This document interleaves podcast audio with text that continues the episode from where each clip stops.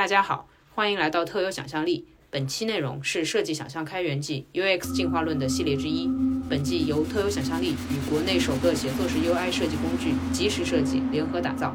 ，UI 领域知名设计社区 UI 中国战略合作。在这个系列中，我们将围绕 UX 的方方面面，回归体验的本质，邀请独立设计师、大厂 UX 专家、B 站达人等多重身份的 UX 玩家，聚焦当下，畅想未来。希望能给各个阶段的 UX 设计师们一些启发。即便如此，居然还有一些人抄我做的这个界面。我说这你还用抄吗？直接把以麦纸包拿走不就行了吗？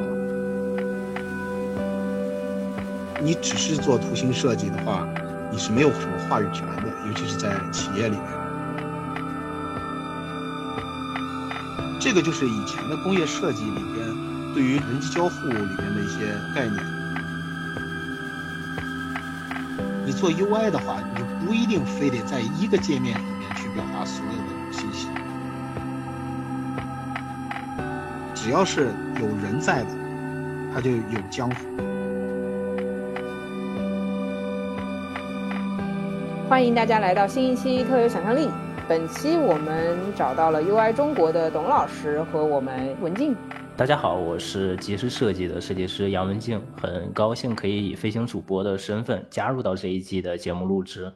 大家好，我是董景博。那我们就先来从董老师的个人经历引入一下，因为如果虽然我相信大家都知道 UI 中国，但是如果你不知道的话，我比较好奇，呃，董老师是怎么走进这个领域的？因为我是了解到你专业也。不算是这个，但是你就是看好 UI 领域。其实我我上大学的时候还没有 UI 这个概念，就是大家讲界面的时候，可能不太清楚这个东西应该怎么去讲。当时的话呢，大学里也不会开设这种类型的专业，因为这个面儿呢，在国内其实还是比较窄的一个面儿。即便是至今，也很少有一些学校专门把用户体验设计把这块儿给它单独拿出来当做一个专业去对待，更多的会把它放到一个新媒体专业里边，或者是动画与新媒体，这大概是这样的。我是服装学院毕业，当时去服装学院的时候，我们那个专业呢叫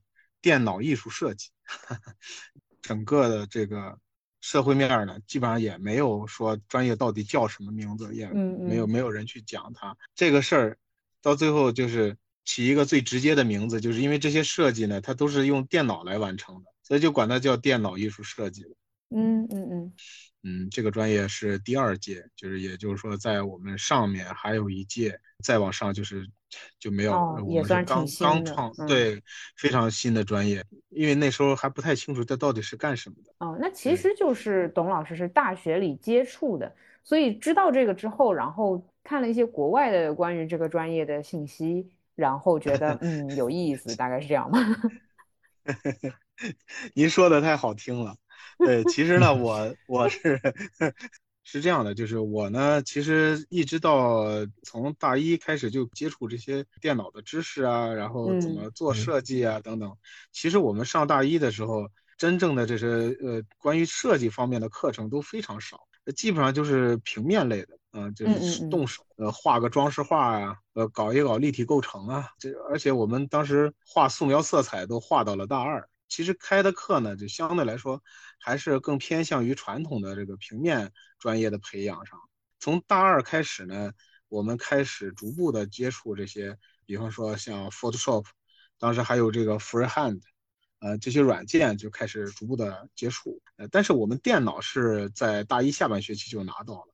拿到以后呢，我们就呃各自根据各自的爱好吧，然后就开始琢磨这个电脑。因为我们当时是零二年拿到的一批 Apple G 四，那时候大家还不太清楚苹果机，但是大家都知道这个机器呢，在这个印刷领域呢是比较知名的。嗯嗯。而且呢，这个机器里边没有游戏，大家都没见过，都是设计软件。嗯。所以呢，大家就一一致决定说那。就因为我们入学的时候就要交一万五千块钱，要作为电脑费用，由学校统一采购啊，就大概是这样的。对，所以呢，就是 全全部都采购成苹果机了。其实拿到的时候是还是 macOS 九，这个 macOS 九呢，它是那种很朴素的那种界面，黑白配色，嗯，然后所有的图标都是平面的。零一年的时候就已经 Aqua 的那个界面，就 macOS Ten 已经出来了，所以我们拿到电脑以后也没过多久，就开始就整个就更新换代，就全部换成 macOS Ten 系列的这个这个系统了。那一换上这个的时候呢，其实这个 Aqua 的这个界面就非常的抢眼，它因为它比这个 Windows 就不知道强到哪儿去了。啊，包括界面上的投影啊，是吧？还有那种玻璃水柱的那个、那个、那个滚动条，是吧？呃，进度条啊，这些都非常的呃，让人觉得非常的美观，是吧？呃，很非常冲冲击你的视觉。所以我从那时候开始就逐步的就往这个方向去看，而且呢，那时候其实是一个应该叫系统美化爱好者。现在回想起来，应该就这么一个呃角色，就是一个非常喜欢做这个系统美化的这么一个呃设计师吧。嗯，大三的时候就在这个包括图标啊，然后苹果上做界面和图标，嗯，就改这个苹果的这个界面和图标。那个 PC 的界面和图标我还不太清楚。那个时候就开始一直研究，比方说这些图标应该怎么做，是吧？苹果的怎么做，然后 PC 的怎么做啊？然后再开始研研究这些东西。所以那个时候呢，对这个界面就非常的感兴趣。电脑里装了无数的设计师做的图标啊，尤其当年给我印象最深刻的那个 icon，呃，有一个团队叫 icon A 呀，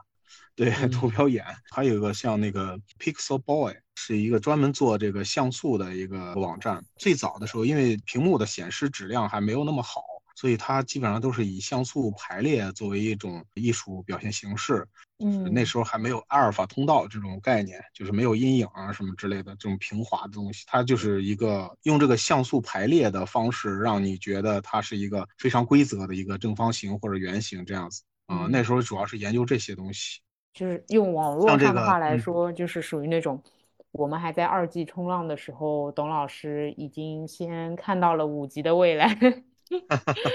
哎，对，不过那个时代确实，对对对，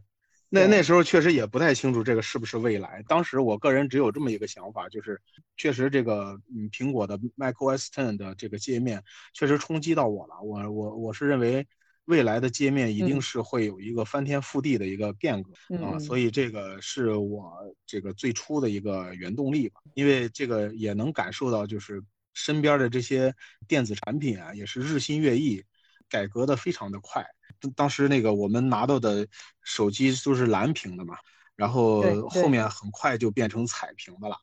啊，那彩屏的就大家就琢磨那个彩屏上面的那些图标应该怎么换，啊，那时候就有很就有论坛就在哪个系统的界面应该怎么换，哪些地方应该怎么改，它的图片应该怎么切图，啊，就都是都在研究这些东西。嗯，那而且你想那时候的一个屏幕，它的总大小就是一百二十八像素乘一百二十八像素的。哦，这么小？也就是现在，对对对对，那时候的像素。现在哦，现在听了这个数字才意识到，当时简直就是在对着马赛克用手机啊。就是马赛克，就是你哇，那个马赛克是你很明显能够看得到的。对，因为它它的屏幕其实挺大，所以你是很明显能够看到那个马赛克的。在这种界面下面，你就必须得是。呃，用这个像素规律的像素排列来去避免呃图标的这个锯齿太严重，是吧？像呲了、炸了这种感觉。那个时候呢，大家都在讲究什么？如何去排列像素？如何避免锯齿？现在几乎已经不是这个问题了。这个东西我一直我记得是从零五年开始就给这个旁边的同学开始讲，后来又去学校里就上课的时候又讲，一直讲到零九年。还在讲这些事情，因为那个时候 其实大家需要了解一些这方面的东西嘛。后来你看到了，呃，现在这个苹果出了这个 Retina 屏以后，那这些东西就基本上不讲了啊，这都是过时的老东西了。你你现在再去讲这个像素的排列，就没人搭理你了，因为这个东西已经它已经很时代化了，现在已经用基本上用不上了。以前的时候，它就是，比方说它这个像素的排列，像它有几个固定的度数，嗯，你要学会这几个固定的度数排列出来的这个像素，你在就相对来说这种小屏上面看不太出来它是有像素的啊，就是它一一一块一块这种锯齿的这种状态，嗯，啊，它是看不太出来。大概那个时候就接触这东西，接触了一一段时间以后，我是从这个零四年开始。呃，微软亚洲研究院呢来我们学校想招一个这种做界面的这个学生，嗯，那个时候呢我也不太确定能不能呃应聘上啊。后来他们出了个题目，就是改造这个呃微软的 Office 的一个界面，这就是比方说有 Word 或 Excel，就你可以随便改一个，嗯，大概是这意思。嗯，当时我就做了一个，呃，没想到这个。大家做的都太平面了，只有可能只有我是 懂这个，这这里边的一些，比方说按钮啊，是吧？嗯，呃，图标啊这些逻辑逻辑的啊，而且我那时候呢，其实也跟 跟着我们老师还接过这种界面图标的这种活儿哦啊，其实那个真的是让我对这个 PC 的这个界面真的有了一次启蒙，因为那时候其实一直都在苹果机上做这个图标，但是后来就是嗯，主要其实还是。在 PC 上做图标的这种需求会比较多一些。当时我老师呢，他他接到一个有个将近三十多个图标的一个任务，因为他也没画过，但是呢，他听说这个班里有一个人天天都在弄这玩意儿，嗯，所以呢，他就找上我，然后就 说：“你看你能不能弄这事儿？”我说可以弄，然后我就做了，就做了一遍。但是做的第一遍呢，其实是按照这个苹果的这个要求来做的，但是后来发现他们这个系统啊，完全不支持。放上去全是灰灰的，就特别就乱，嗯，根本不能显示。所以呢，就是结果由于沟通不畅嘛，就那个老师呢，就一直他作为一个中间人来跟我沟通这些事儿，啊，所以一共做了大概四遍都没有符合要求。最后老师也没办法，他说你不行，你去。直接跟他们那开发去沟通吧，你直接驻场就是去他们公司去 看看到底是个什么情况。后来我去了以后，我就才知道啊，他这个要求的这个图标啊是非常的苛刻的，就是 Windows 上的图标是非常苛刻的，就是 Mac 呢，它其实你弄张图片它也能做成图标。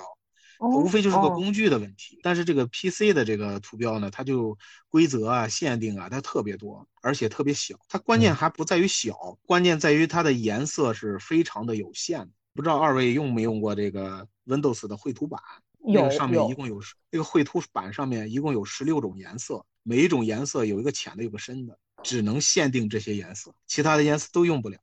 哦，这个意思啊，它是这样对对对对啊。对，最早是这样的，后来呢，就是我就通过这个研究 Windows 图标，然后看他们的做法。当时的图标是位图吗？董老师，就是想听你这样讲，那位图它是位图，位图 BMP 的那那个是。哇，这格式我只在转 格式的那个软件里面见到过，我就没有在实际使用中见到过这格式。嗯。对 对对，这这个格式特别老，现在基本上也不用这个格式，因为这个格式没有阿尔法通道啊。嗯，它跟那个对那个叫叫 SVG 偏对对对，类似吧，类似这种。嗯嗯嗯。所以这个就是那个时候就接触这东西，就发现其实这里边很有乐趣。最早开始有电子设备的时候，那上面的就是就开始有这个八几年哈，开始有这个图形界面的时候，这个 Windows 和这个乔布斯正在抢这个。谁是图形界面第一个这个拥有者、专利的拥有者的时候，基本上那个时候就已经开始有一批这个艺术家开始在做这个像素方面的东西了，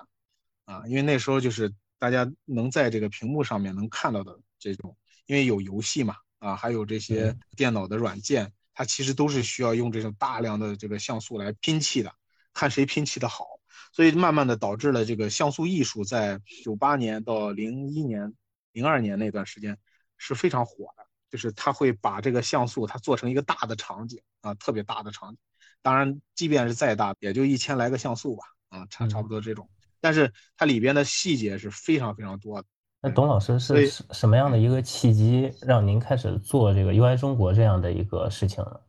后来不是去微软了吗？是吧？嗯嗯嗯。去了微软以后呢，我就其实一直在这里，在这个。呃，界面啊、图标啊这块去研究怎么去设计的，用什么软件做更好，是吧？用什么方法做更好，总结一些经验啊、理论什么的，啊，但是其实找的时候是非常困难，因为那些资料啥的基本上都是国外网站才有。嗯。你如果英语不太好，这个其实看起来是非常费劲的。嗯。啊，所以就是基本上就是去国外网上的网站拿着翻译一一点点翻译着看。啊，有的时候呢，就是看看人家别人翻译的文章进来，所以这些资料呢都非常的散乱，也没有一个体系的东西。这个其实对于这个当时没有想过很伟大的事情啊，我要推动这个中国的这个呃图形设计的这个 这这这这个发展是吧？当时还没有这个想法，但是呃当时的唯一的想法就是说，我觉得。呃，可以用我的能力是吧？能让我认识的朋友，因为那时候其实有已经有很多的学生和，呃，当时做这个界面的人都在问我，比方说这个嗯怎么做，那个怎么做是吧？啊，这这个其实需求还是有的，呃，但是我也觉得问起来也很烦，因为我是建了个群，然后那个群里呢人也越来越多了啊，就是嗯，就我是我是觉得这个我每次都要给他回答差不多的问题。我说，那我就不如说我弄一个地方，找一个地方，然后你就都在我这儿看看我写的就完了，是吧？然后我就给你个链接就行了。所以就这就是最早的一个初衷，做 UI 中国的一个初衷啊。呃，那 当时的名字呢还没叫 UI 中国，当时名字叫 Icon Fans 啊，叫图标粉丝的意思。对，Icon Fans 啊，对，呃，Icon Fans 呢就。就以这个形式就开始慢慢的做，那时候对这个服务器呀什么开发还不懂，是吧？然后就开始这个找了朋友，然后开始让他去帮我去把这个服务器给我搭了一个一个论坛啊，简简单单的啊。那时候去改了改这个论坛的界面啊，就是其实 那时候改，因为我也不会开发，所以我的改改改界面的办法就是找到它的以麦纸包。然后把以麦纸包拿下来，分析每一张图片都在哪儿，然后把它的图片改掉。哦，这个程度的我好像也能，不是我也能，就是我大概知道这个链路是什么。哦，那看来确实是，这是最笨的办法啊，这是最笨的办法。嗯，对。但是这种笨的办法呢，就是说在在于当时来讲还是有效果的。就是即便如此，居然还有一些人。抄我做的这个界面，我说这你还用抄吗？直接把以麦纸包拿走不就行了吗？就嗯，其实呃，这就像那个什么，呃，真正的设计大神都是用 Keynote 或者用 PPT 也是能做海报的。嗯，说起这个呢，我这个有个小插曲啊，就是那个我呃我我在微软的时候呢，我。那老师的一个师弟，就我们老师的一个师弟，因为他是主持这个这次微微软的这个招聘的，他叫王硕，他现在也在，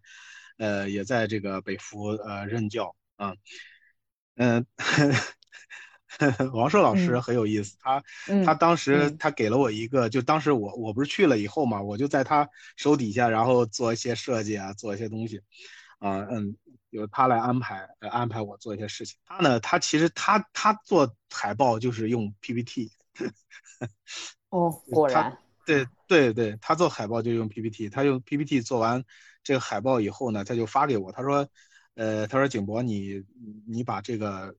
就你把这个海报再优化一下。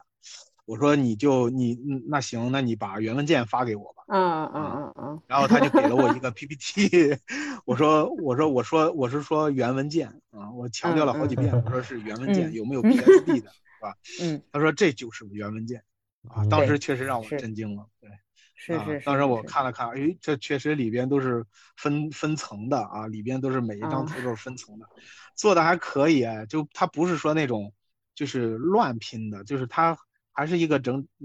整整齐齐的海报，文字在什么位置？还是这是一个很很很完比较完整的。它只是有一些细节，PPT 呢，它没没办法去处理嘛。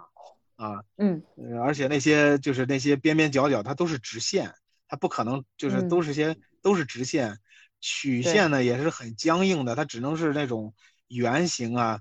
大弧形什么，只只只有这种，它没有那种细节的这呃，而且现在其实你像。呃，这个做了这个，当你做设计管理了以后，你带手底下这些设计师去，呃，去去去让他们成长的时候，我的一个非常核心的一个理念就是说，呃，不要给他做的太深入，就是你最最多就给他画个草图，是吧？你就把这个草图画的稍微精致一点，也练练自己的手，是吧？呃，就我觉得这是一个很很重要的一个一个能力，就是你需要去。告诉你手起手下的这个同事，呃，你怎么能快速的达到你自己的这个目标，是吧？这个其实是一是是其中的一个，嗯，很核心的一个能力，嗯，对对，对，谈谈起咱们回来回来，我又扯远了，就是就谈起这个就是这个 UI 中国的这个初衷嘛，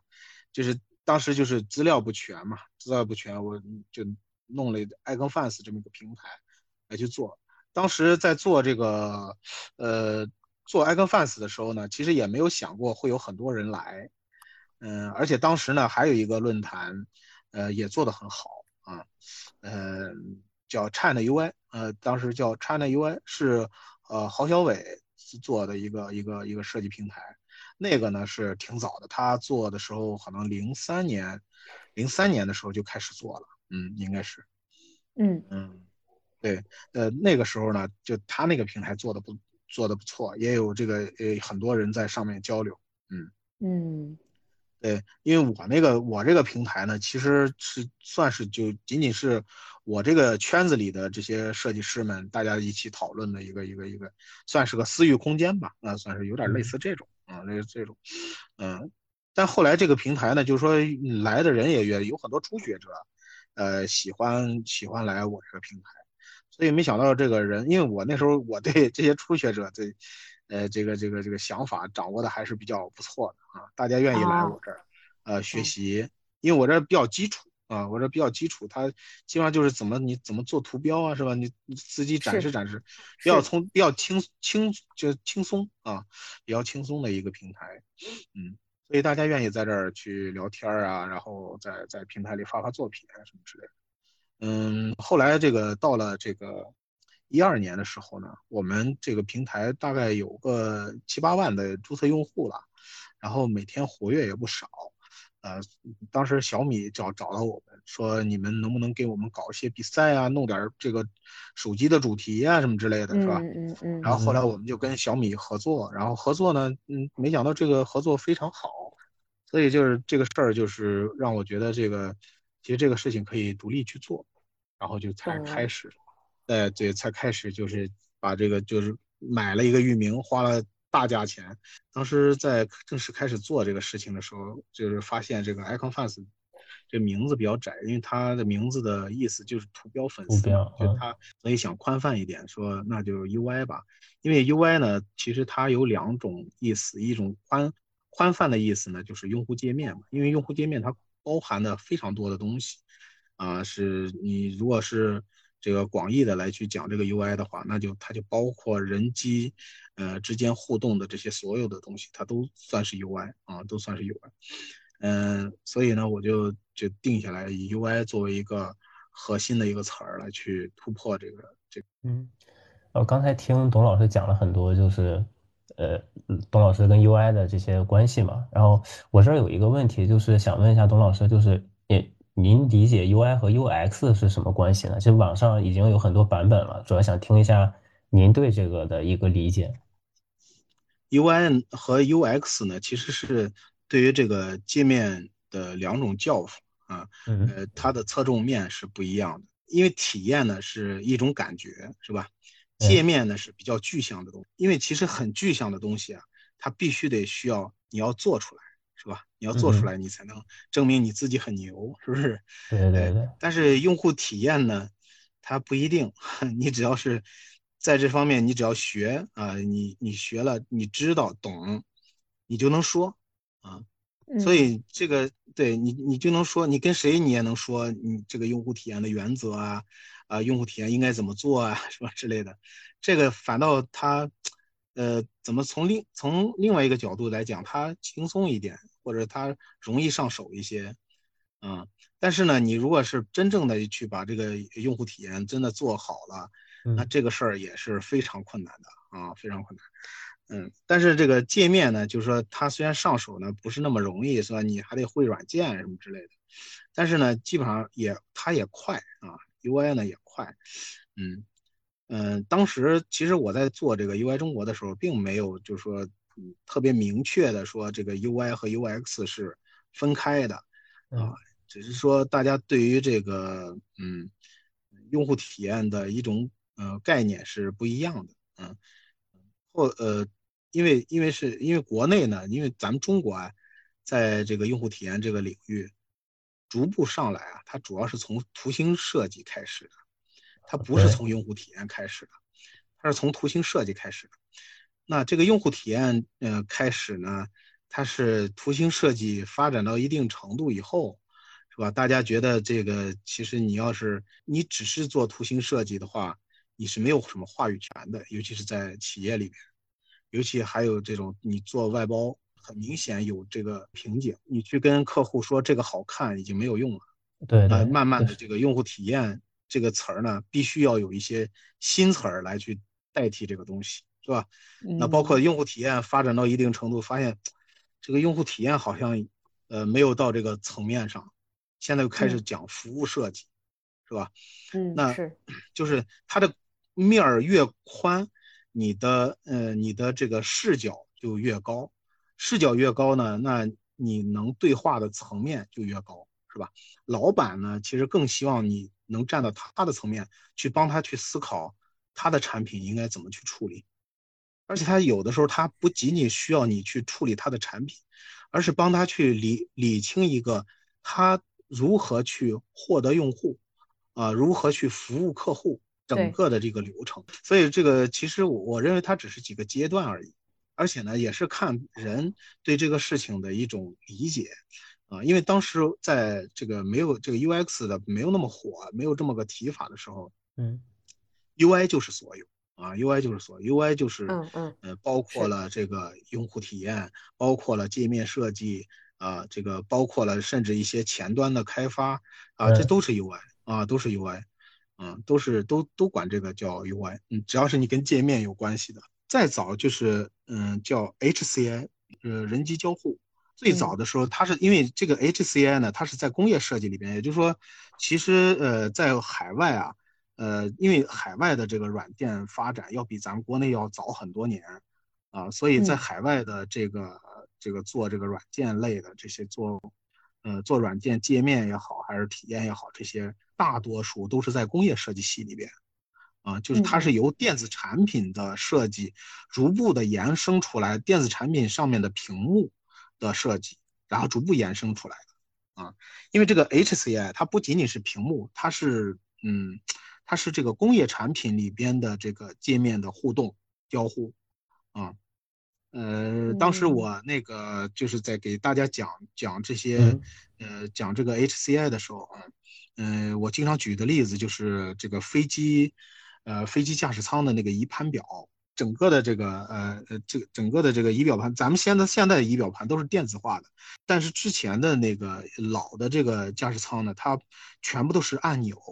呃，它有圆形的按钮，有塑料的，有金属的，还有这个波波动的按钮，比如上下波动的这种开关啊，等等，还有调级的这种呃这种开关，它是有非常多样的，而且它必须要保证，呃，飞行员戴着手套都能感觉到这个按钮没有弄错，所以它这里边它有一种啊叫人机交互的一套逻辑，它这里边的逻辑它不是说你是用视觉来表达的。而是它是用用一种工业形态来去表达人和机器的这种互动的呃这个操作，然后避免你的失误。比方说，它在一一排仪仪表盘里边哈，这个仪表盘里边的所有的按钮，呃，它在这里边里边，呃，你手摸上去以后，你就知道有一些开关它是干什么用的，它在那个区域里边它是不重复的。你会知道，你很明确，这个在周围它只有这一个开关，这个是对的，所以你根本的眼睛根本都不用往上看。所以你就可以操作对，这个就是以前的工业设计里边对于人机交互里边的一些概念，而慢慢的，它这个屏幕越来越大了以后呢，大家都在用鼠标去点点点的时候呢，它就慢慢就延伸过来，就做成了这种。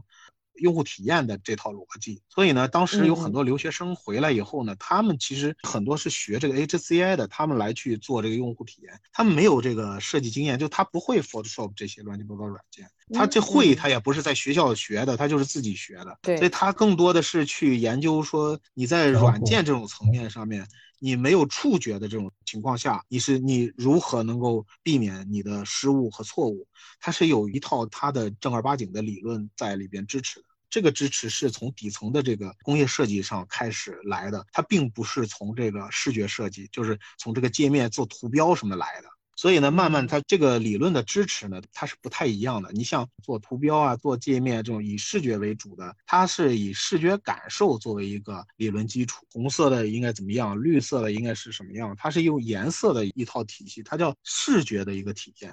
但是工业设计里边呢，它不仅仅是视觉的体验，它是还有一些其他的体验。而且在工业设计里边的这种体验，它又比这视觉里边更丰富。尤其是这些就是在海外他学过这方面的这个知识的这些体验设计师是吧？或者是做这个人机交互的这个学过人交互的这个设计师，他们回国以后更加看重的就是我认为就是 UX。说实话，UI 和 UX 它的这个区别其实很小，我认为它只有一点点区别，而且这两个慢慢也就融合了。而且，嗯，现在即便是已经是对对对，现在也基本上是融合了。没错没错，所以我们平台现在叫。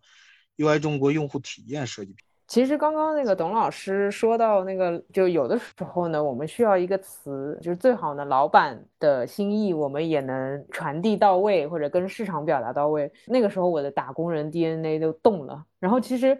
我那时候还在想。最近我们这些老板喜欢的新词是 Web 三，就是我想问一下，顺便抄个答案，就 Web 三和设计啊和交互体验有什么新的联系？就是嗯，确实我们老板最近也一直在提这个，包括很多人的老板应该都是在问这个问题。嗯，董老师是怎么看的？快点就给我们一点那个答案抄一抄，就是新人又要入场了。嗯，对，嗯，Web 三呢，这个确实这个概念很大，从这个 Web 一。呃，一点零到二点零到三点零，真的是它是跨代的。其实 Web 三是包罗万象，就是它是一个包罗万象的。我觉得用它，你任你做任何事情，你都可以用它作为一个作为一个新词儿来去套用。那可能 Web 三设计，那可能就是呃一个人在另外一个虚拟世界的一种全方位的体验。呃，它的所有的逻辑，其实归根结底。都跟咱们传统的这些逻辑都没有什么太大的区别，它是呃，只要是有人在的，它就有江湖，有江湖的地方，它的规则都是差不多的。Web 三呢，一方面是技术的革新，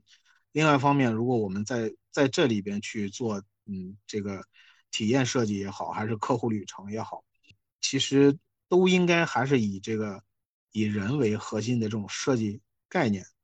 这个是跑不了的，所以你不管是以后来一个 Web 三也好，还是 Web 四也好，就是它无非就是技术技术的变革，但是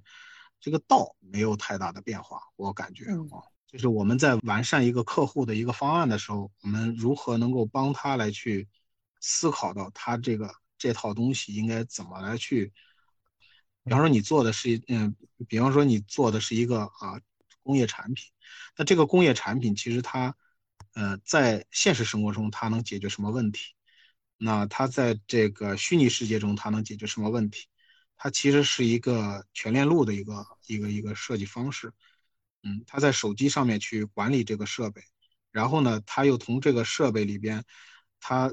在这个其他的地方应该如何让这些设让这个设备产生一个嗯互动和联系啊？因为这中间也是人嘛，但是。这个由这个人来去控制这些，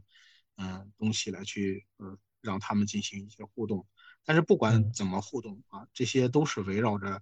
嗯，一个人的需求。那针对就是这个设计赋能，就是呃，通过这个开源，然后如何设计呃赋能设计这件事儿，你你你怎么看呢？就是怎么样看待开源这件事情？我觉得每一个设计师对于开源他都是不拒绝的，是吧？嗯，因为我们其实需要提高我们的工作效率啊，在提高工作效率的话，就一定会需要一些开源的设计。在早先的时候呢，这就是免费素材，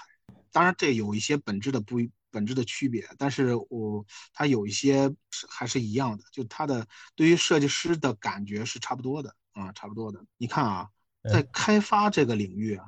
已经开源是一个开源已经是很完善的一套生态了，是的。但是在设计领域就一直就没有什么特别的这个呃开源的产品出来。我我觉得这里边有一个很核心的点，就是嗯，就说这里边的第一链，就是最早的时候我们在做这个开源啊，它那时候不叫开源，叫免费素材下载，是吧？那那个时候呢，其实大家拿到的一些素材都是要么就是抄袭海外的一些东西，要么呢就是直接拿一些海海海外的这个开源的内容，然后直接扔进来，让大家去免费下载。那这些其实你知道吗？这些背后的所有的动力都是流量啊，就是那个时候其实大家就是要流量啊，你的网站有流量就是王，没有流量就不行啊。所以呢，所所谓的开源呢，它是就是你付出的你付出的努力，然后开源出去的东西，你是给了网站，让网站呢打了广告，赚了流量啊，赚了流量费啊，就是这样的一套利益链。嗯，但是现在这个网站的这个流量费呢越来越低，是吧？你这个这套也玩不转了，而你没有那么多内容供大家下载，这个也不太现实啊，也不太现实，所以需要设计师大量的来去去做这个做这个设计，嗯。另外呢，就是说现在为什么我们又要咱们一起要去做这个啊开源的这个啊东西呢？是因为我们有了工具。是吧我们有了一个能够让大家更快、能够提高效率的一个工具，啊，这个效率可能跟之前几乎是是代差级的。就这个不是说，呃，我之前拿到了素材，在 Photoshop 里改一改，或者在 AI 里改一改的问题，是，嗯，而是而是我拿到了这个素材，我可能直接对接的就是开发，甚至都不是前端。这个其实我觉得是我们，我觉得我们现在应该要做开源的一个很重要的一个点，而且呢，我们现在呃，如果呃来去做开源，我们的利益链是什么？我觉得我们应该要去考虑到的就是这些开源设计师，他们能在我们平台上面获得什么？每一个设计师他们其实需要的是什么？所以呢，我认为一个设计师，你只要是有所积累。应该要有有一种开源的精神，嗯，把这种开源的精神要发散发到其他的这个设计师身上去，啊，让更多的产品用到你的设计。你看咱们现在国内的三大开源的这个这个设计库啊，呃，这个一像？一个是呃蚂蚁的，第二个这个这个腾。对腾呃腾讯的那个 T Design，还有头条的这个呃 Echo Design 啊，Echo 啊，对对对对，就是这这这几个它有个大库，因为它之所以有大库，是因为它背后有一套非常成熟的这个呃这个这个前端的一套支持啊，对对，它非常成熟，它非常成熟的一套前端支持，也就是说，它通过这种这种开源的方式，那如果作为一个设计师来讲，它的这个主导性就会，它的它虽然有一些地方会失去了它的这个，就它的灵活度，但是它的主导性呃在增加。它的主导性以前的时候，它可能它的主导性仅仅停留在设计部门，嗯，那他如果用这个东西，它的主导性已经延伸到最后的产品上。对，这个是我觉得这个是对这个设计师一个非常不一样的这个这个改进。我们通过这种开源的方式。能够让设计师，一个是提高在设计部门以及在公司的位置啊，他的主导性会增加。第二个呢，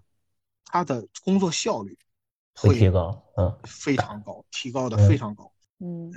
哎，其实哎，董老师聊到这儿，我突然有一个想问的，就是呃，关于就是其实这涉及到行业了嘛，就是我们从一个事儿到一个行业，呃，我之前也对，嗯，怎么说？因为我们看到高校里面它是没这个专业的，然后呢，呃，社会上又有这个这么一个事儿，有这个工种，然后呢，呃，董老师刚刚又说到，对吧？就是呃，这个工种可能也也有一些不断的变化，所以其实想问，像这样一个就很多变的时代，就甚至明天还有没有设计师，对，会出现这样问题的一个时代，呃，董老师会给，就比如说新人。有什么样的建议，或者说您是怎么看待这个情况的？这是很有可能，因为现在整个 现在这这个你看啊，你能去的公司已经越来越少了。嗯，呃，中国的互联网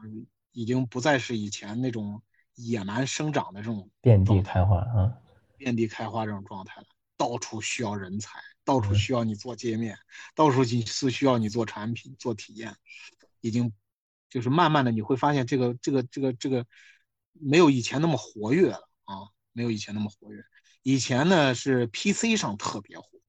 现在呢是手机上移动端又开始活跃，是吧？从手机转移到手表，然后再转移到其他的生活周边的电子设备等等，这些都会去往往这个往这个方向去发散。也就是说，我们的整个的这个生态链啊，现在是越来越成熟了。这个也就是说，嗯呃，危中有机，是吧？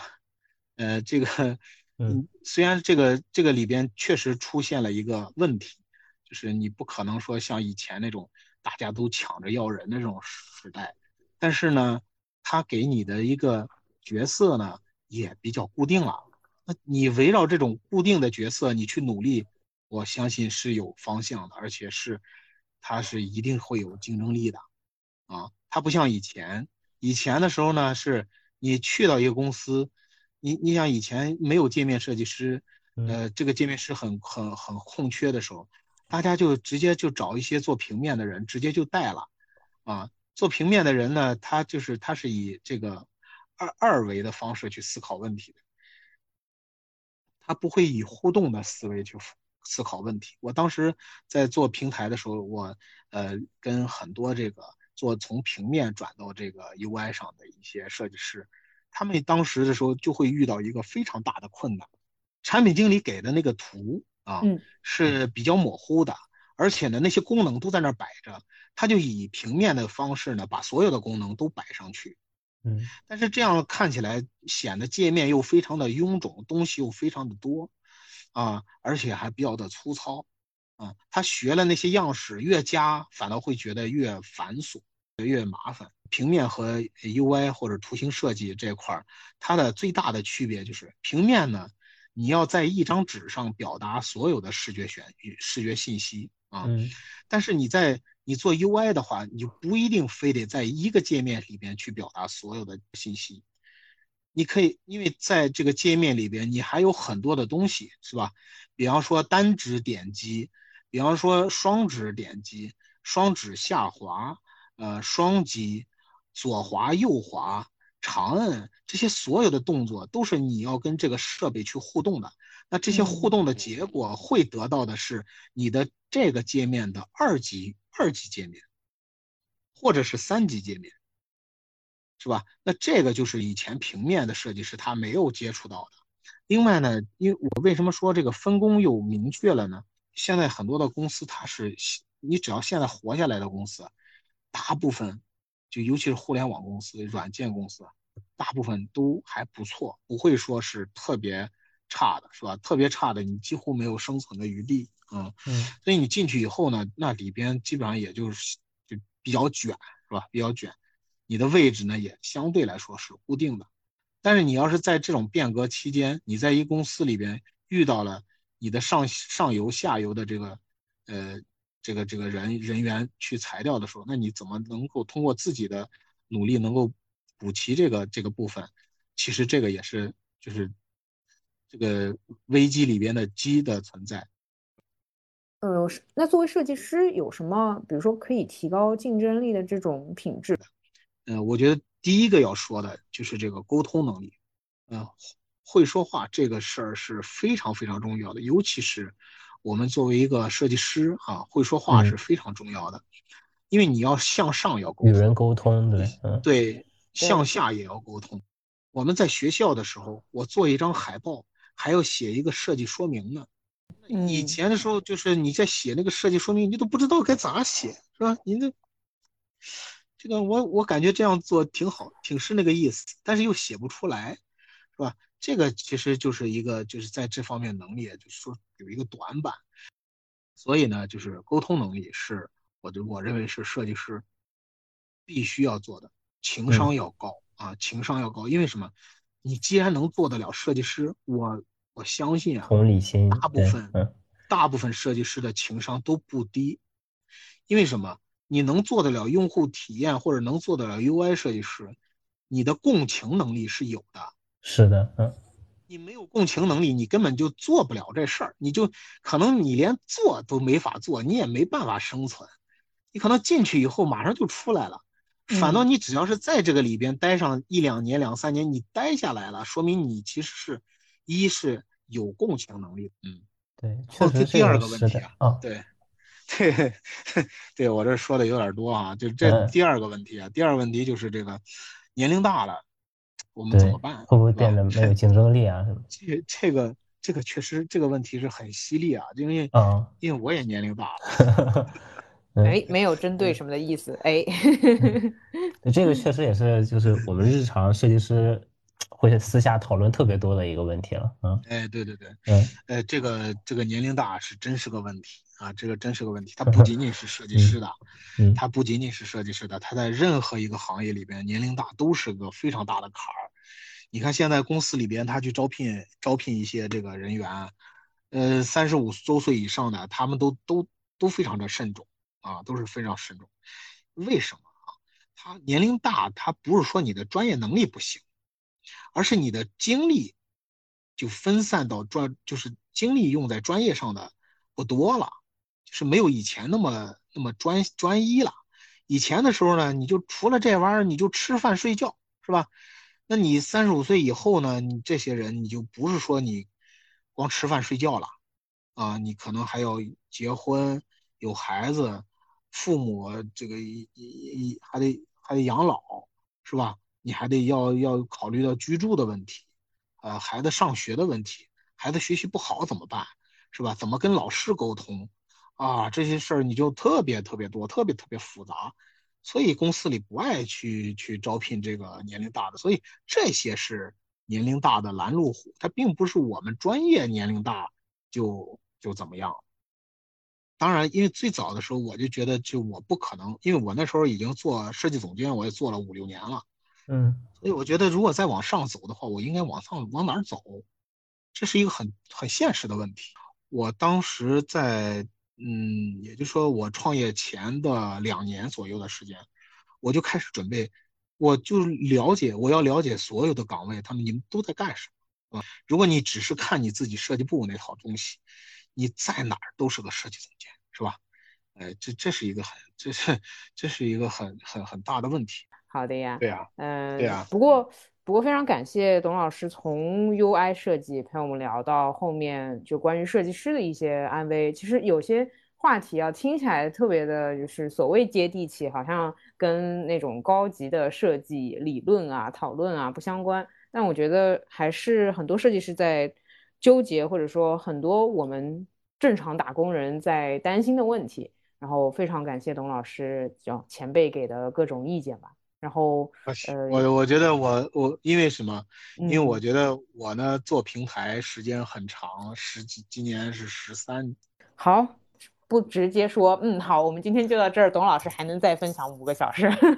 不行了，以下都是付费内容啊，这个不是免费可以听到的。那个希望今天这个呃给大家分享的这些呃经验吧，嗯，特别有收获，给到对能够给大家一些小小的启示。啊，我觉得这次的分享，我觉得就非常的有价值。对对，其实我也有学到很多，就不只是设计吧，就对，其实其各行各业也要考虑自己的未来，以及就是如何在这个时代下找到自己的位置。好，那我们就顺利的结束本期播客。嗯，好的，那拜拜。好，拜拜，各位，拜拜。